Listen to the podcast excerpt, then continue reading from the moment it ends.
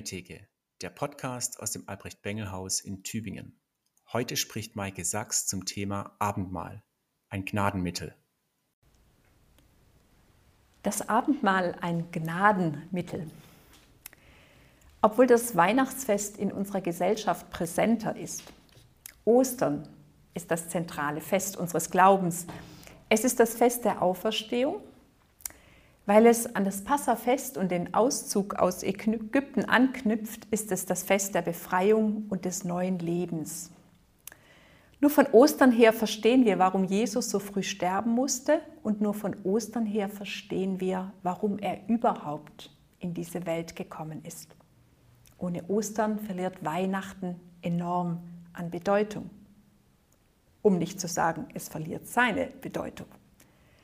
Weihnachten ohne Passion und Ostern ist zwar nett, aber es erschließt sich nicht und deswegen ist das Weihnachtsfest auch relativ jung.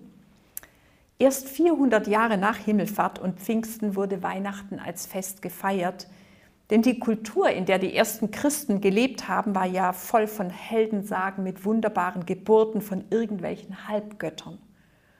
Da wäre Jesus gar nicht aufgefallen. Nein, Jesus war etwas ganz anderes. Er ist etwas ganz anderes. Kein Halbgott, entstanden aus der Liebelei eines Herrn vom Olymp mit einem Menschenkind. Jesus war und ist Gott selbst. Das ist das Besondere. Gott kommt in diese Welt. Er lässt seine Herrlichkeit los. Er kommt zu uns nicht nur als Mensch, sondern um zu sterben, um uns mit sich zu versöhnen, um Frieden zu schließen zwischen Schöpfer und Geschöpf.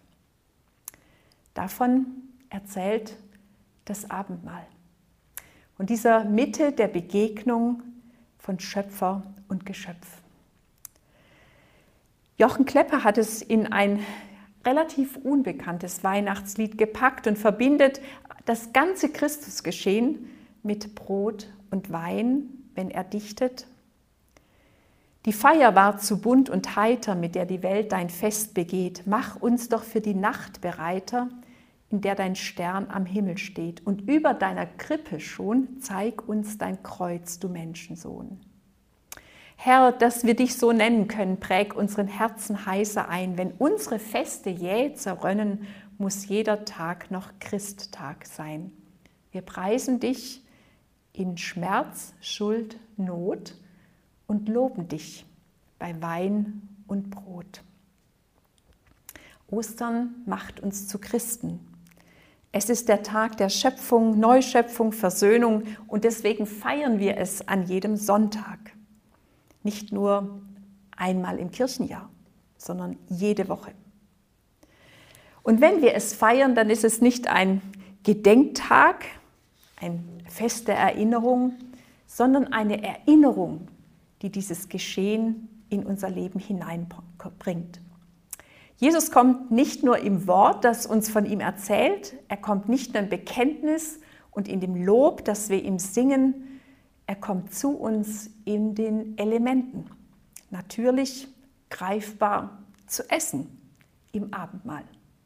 Das Abendmahl vermittelt uns seine ganze Geschichte, den ganzen Sinn seines Kommens, das ganze Geschenk, dass Gott Mensch geworden ist. Deswegen ist das Abendmahl ein Gnadenmittel. So nennt es die Theologie, übrigens auch die Taufe. Das heißt, Gott wählt etwas aus, durch das er mir seine Gnade vermittelt. Wir können uns das anschaulich machen an dem Wort Lebensmittel. Lebensmittel sagt uns, dass diese Dinge uns etwas geben, was wir zum Leben brauchen. Sie schenken uns Leben. Ohne Lebensmittel ist Leben nicht möglich. Und so sagt das Wort Gnadenmittel, dass Gottes Gnade, das Geschenk seines Sohnes, einen Weg zu uns findet. Auf diesem, durch dieses Mittel, durch Taufe und durch Abendmahl.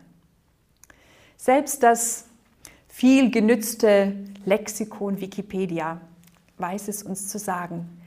Dort heißt es, es ist ein sichtbares Zeichen, eine sichtbare Handlung, in der die unsichtbare Wirklichkeit Gottes gegenwärtig wird und in der wir an ihr teilhaben. Also nicht nur sehen, hören, sondern ein Teil davon werden. Oder mit Worten des Theologen Professor Michael Herbst. Sakramente, also Taufe und Abendmahl, sind äußere, sichtbare Zeichen einer inneren geistlichen Gnade. An ein äußeres Zeichen wird eine Verheißung geknüpft. Ganz irdische Dinge werden zu Heilszeichen. Die Schöpfung wird aufgewertet. So leiblich, so irdisch ist der christliche Glaube. Und auf diese Weise wirkt Gott am einzelnen Menschen, spricht ihm persönlich spürbar seine Liebe zu und der Mensch antwortet im Glauben Amen zu Gottes Ja. Das gehört zusammen. Das Wort der Verheißung, das Zeichen und der Glaube. Ich könnte Ihnen das veranschaulichen an einem Geldschein, der auch ein Zeichen ist, der für einen Wert steht, der eine Garantie in sich trägt und wertvoll wird, wenn wir ihn nützen, nämlich ausgeben. Viele denken ja, ein Geldschein ist wertvoll, weil er Wasserzeichen und äh, einen Silberstreifen hat, aber dieses Wasserzeichen und der Silberstreifen schützen nur seinen Wert. Den Wert hat er durch eine Unterschrift von der Europäischen Zentralbank und ihrem Chef. Er, diese Unterschrift garantiert dafür, dass dieses Papier, was es ja eigentlich ist, einen Wert hat. Und wenn ich dieses Geld ausgebe, dann setze ich es in meinen Alltag um. So hat auch das Zeichen von Abendmahl, Brot und Wein einen Wert, für den Gottes Wort garantiert.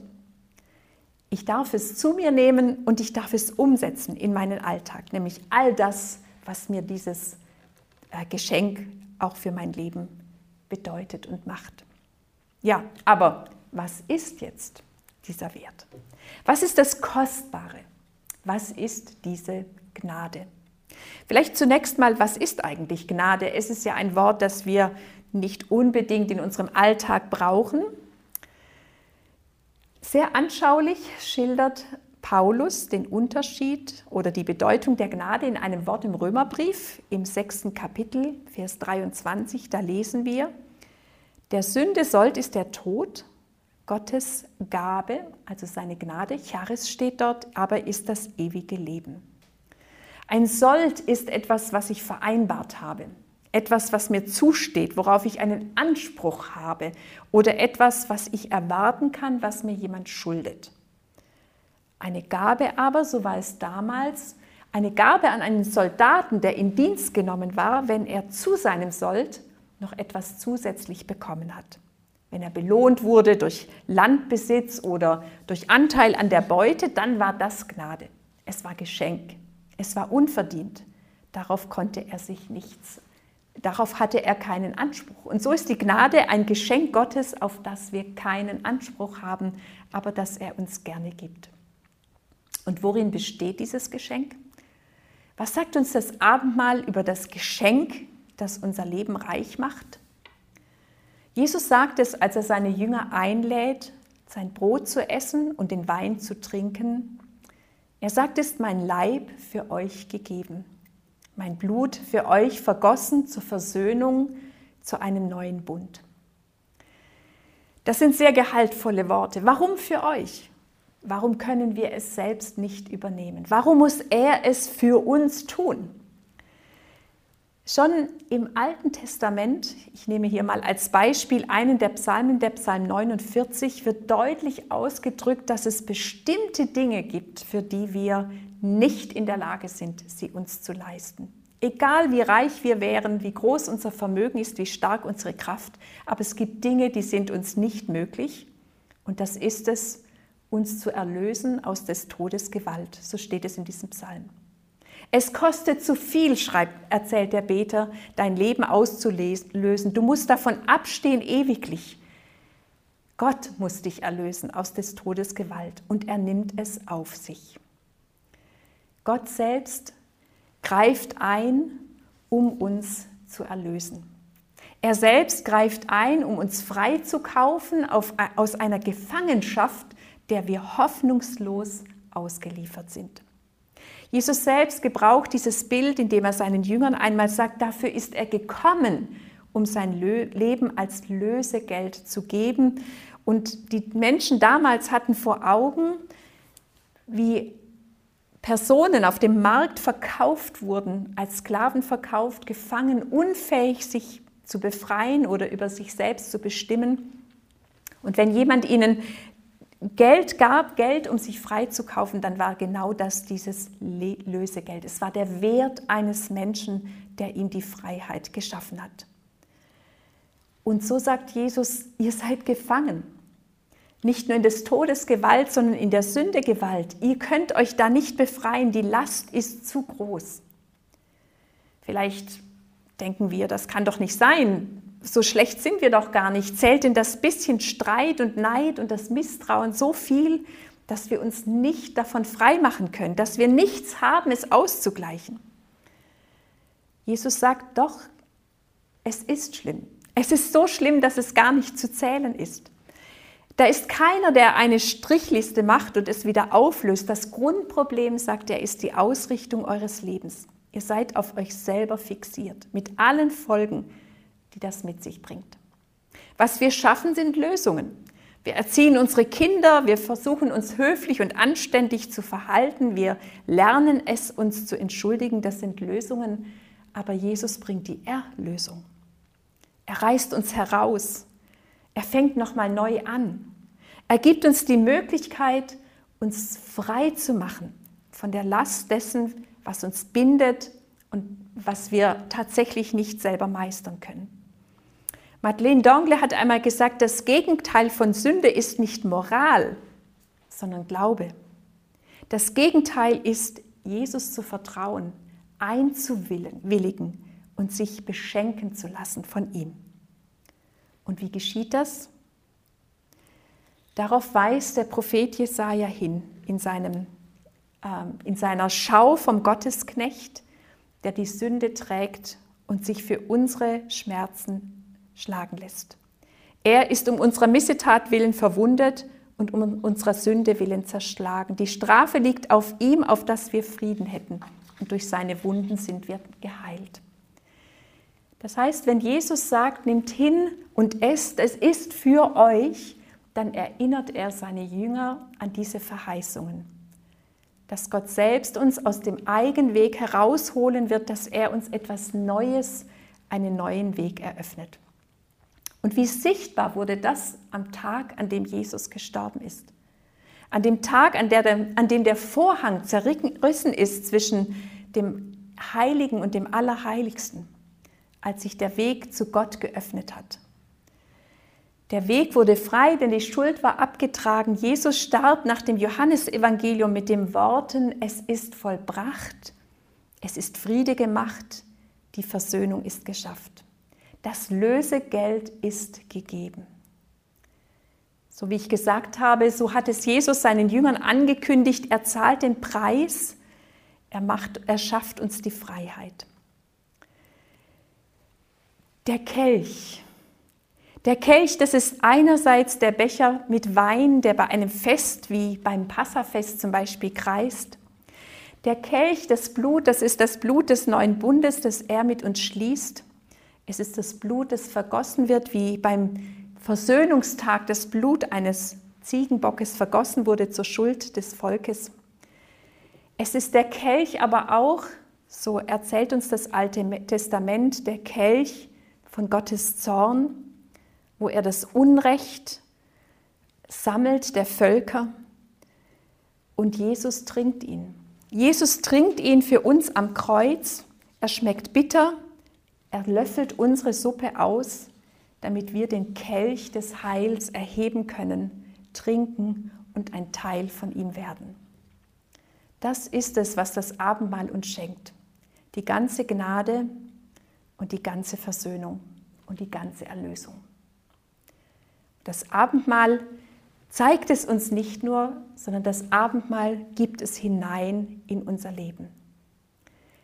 Das Abendmahl erzählt von dieser Gnade, von diesem Geschenk. Und eigentlich ist das Geschenk nicht nur Gottes Gnade und seine Liebe, dieses Geschenk ist Jesus selbst. Er wird uns geschenkt, weil er unser Leben ist. Wir könnten sagen, Jesus selber ist das Sakrament. Durch ihn vermittelt uns der himmlische Vater das Geschenk einer neuen Gemeinschaft und das Geschenk des ewigen Lebens. Natürlich begegnet uns auch Jesus im Bibelwort, im Lesen, im Hören, im Meditieren. Jesus begegnet uns im Austausch mit Glaubensgeschwistern durch ihren Rat, indem wir füreinander beten und einander Anteil geben, aber genauso kommt er zu uns im Abendmahl, er höchstpersönlich. Wer ein Sakrament empfängt, empfängt Jesus, weil Jesus der Kern jeden Sakramentes ist. Ein Sakrament, so schreibt es Professor Herbst, ist eine lebensspendende Begegnung mit Christus.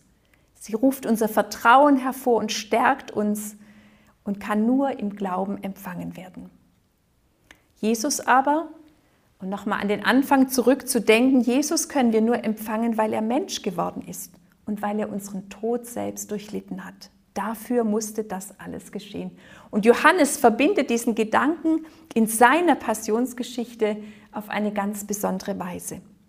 Er erzählt, wie, wie Jesus am Kreuz starb, wie, ähm, wie sich die Menschen wunderten, dass er schon tot sein konnte und die Soldaten zur Sicherheit ihm die Beine brachen, den anderen Gekreuzigten die Beine brachen und bei ihm die Lanze in die Seite stachen und Blut und Wasser herausflossen.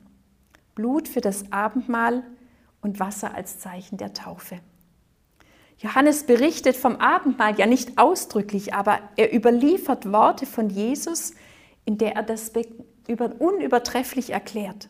Nicht nur durch diesen Bericht vom Kreuz, sondern auch schon vorher in Worten, die beim ersten Lesen schwer verdaulich sind. Aber wenn wir wissen, was ein Gnadenmittel ist und was das Abendmahl bedeutet und was Jesus uns bedeutet, dann werden sie verständlich. So erzählt er, so berichtet uns Johannes von einer Rede von Jesus, wo er sich mit Brot vergleicht. Er sagt, ich bin das lebendige Brot, das vom Himmel gekommen ist, und wer dieses Brot isst, der wird leben in Ewigkeit. Und dieses Brot, so sagt Jesus, ist mein Fleisch, für das Leben der Welt. Und wer mein Fleisch isst und mein Brot trinkt, mein Blut trinkt, der hat das ewige Leben und ich werde ihn am jüngsten Tage auferwecken. Diese Sätze damals im Original haben schockiert und man kann sich das vorstellen. Auch die Jünger von Jesus haben erst im Rückblick vieles verstanden, was es bedeutet. Und man versteht auch, warum es über die ersten Christen seltsame Gerüchte gab, was die dort machen. Fleisch essen, Blut trinken. Wie aber meinte das Jesus? Was, was nehmen wir in uns auf, wenn wir Abendmahl feiern? Dazu müssen wir diese Worte von Jesus, von seinem, dass er das Brot des Lebens ist und dass wir sein Fleisch essen und sein Blut trinken, noch einmal im Zusammenhang betrachten. Sie finden sich in Johannes 6 und sind eingebettet in die Geschichte von der Speisung der 5000. Die Menschen sind satt geworden. Und deswegen finden sie Jesus auch toll. Sie wollen ihn zum König machen. Das wäre praktisch. Aber wenn sie jemand hätten, der ihnen jeden Tag Brot gibt, sie würden sich viel Arbeit sparen, viel Sorge sparen. Aber Jesus zieht sich zurück. Und dann taucht er wieder auf in der Synagoge und sagt, Leute, ihr seid satt geworden und deswegen sucht ihr euch, mich. Aber eigentlich habe ich euch noch mehr zu bieten. Nicht das zeitliche Sattwerden, das ewige Sattwerden. Das gefällt den Menschen nicht und sie ziehen sich zurück. Aber genau das ist die Botschaft. Ihr solltet euch nicht um vergängliche Dinge Sorgen machen, sondern sucht das ewige Leben, das euch der Menschensohn schenken will. Wie viel mehr müsste er uns das sagen, uns, die wir satt sind und so unzufrieden. Brot hat bei uns kaum noch Wert, damals war es kostbar und trotzdem haben die Menschen das Eigentliche versäumt. Aber auch bei uns, wir lernen, auch ein voller Bauch heißt nicht, dass wir genug haben, dass wir nicht Sehnsucht in uns tragen. Und das ist nicht seltsam. Die Schöpfungsgeschichte erzählt uns, dass wir mehr sind als das, was wir sehen. Da machte Gott der Herr den Menschen aus Staub der Erde. Das ist das Zeitliche, das die Lebensmittel braucht, um am Leben zu bleiben. Doch dann bläst ihm Gott den Odem des Lebens in, in, seine Nase und so wird er lebendig. Hier zeigt sich die Verbindung, die wir zu Gott haben und die erhalten bleiben muss. Das ist unsere DNA. Wir sind geschaffen hin zur Gemeinschaft mit Gott und wenn diese Gemeinschaft gebrochen ist, dann haben wir Hunger. Dann brauchen wir ein anderes Brot. Dann brauchen wir Christus. Dann brauchen wir dieses Leben. Dann brauchen wir die Versöhnung mit dem Schöpfer. Dann dürfen wir wieder neu wissen, dass er uns liebt. Und wenn dieser Hunger an uns nagt, dann ist Jesus der, der sich uns schenkt und gibt, was wir brauchen. So wie unser Körper das Brot braucht, so braucht unsere Seele diesen Glauben und das Vertrauen darin, dass Jesus uns mit dem Vater versöhnt hat. Jesus sorgt uns sich um unser täglich Brot, so ist es. Glaube ist nicht etwas Abstraktes, das mit unserem Leben nichts zu tun hat. Jesus sorgt für unser tägliches Brot, das sieht man, sieht man an dieser Geschichte von der Brotvermehrung. Er hat Menschen satt gemacht. Das sieht man aber auch am Vater Unser, wo Jesus die Geschichte, die Bitte ums Brot mit hineingenommen hat. Und wenn Jesus diese Bitte in das Gebet packt, dass er seinen Jüngern, dass er seine Jünger lehrt, dann heißt es, unser Brot ist viel wert. Unser Brot ist kostbar und mit ihm alles, was wir an Kraft brauchen. Aber Jesus weiß auch, dass wir mehr brauchen. Wir brauchen ihn, wir brauchen seine Gegenwart, wir brauchen seinen Geist wir brauchen, dass er in uns lebt und deswegen sagt er, nimm hin und iss. Nimm und trink. Es steht für meinen Leib und für mein Blut. Du brauchst mich, so wie du dein tägliches Essen brauchst. Jesus ist die große und geheimnisvolle und ewige Gabe Gottes an uns. Und er wird uns gebracht in den Mitteln, die Gott gewählt hat und die, auf die Jesus uns hinweist. Jesus ist nicht nur eine Idee oder ein Traum, sondern er ist leiblich Mensch geworden, damit die Menschen ihn damals sehen und fassen konnten, hören und riechen, so wie das Brot. Und, damit, und auch wir erkennen ihn heute als den, den wir sehen können, den wir konkret erfassen und auch wirklich zu uns nehmen können. Der Priester Professor und Autor Henry Nowen beschreibt dieses Geheimnis einmal so. An jedem Tag, an dem wir Abendmahl feiern, kommt Jesus vom Himmel herab in unsere Mitte, nimmt Brot und Wein und wird Kraft des Heiligen Geistes unsere Speise und unser Trank. Vielleicht sagen wir uns manchmal, ich wollte, ich hätte damals vor langer Zeit bei Jesus und den Aposteln sein können. Jesus ist uns aber näher, schreibt er, als er damals seinen engsten Freunden war. Heute ist er unser tägliches Brot. Wie ein Stück Brot, das wir gekaut haben, das verdaut ist und unserem Körper Kraft gibt, so geht Jesus im Glauben ganz in uns ein. Und wenn das jetzt schon so ist, dann gilt das eben auch in der Zukunft. Wenn wir glauben, so schreibt jemand, dann verinnerlichen wir, wer und wie Gott für uns ist. Das ist der Nährstoff, der am Leben hält, sogar über den Tod hinaus.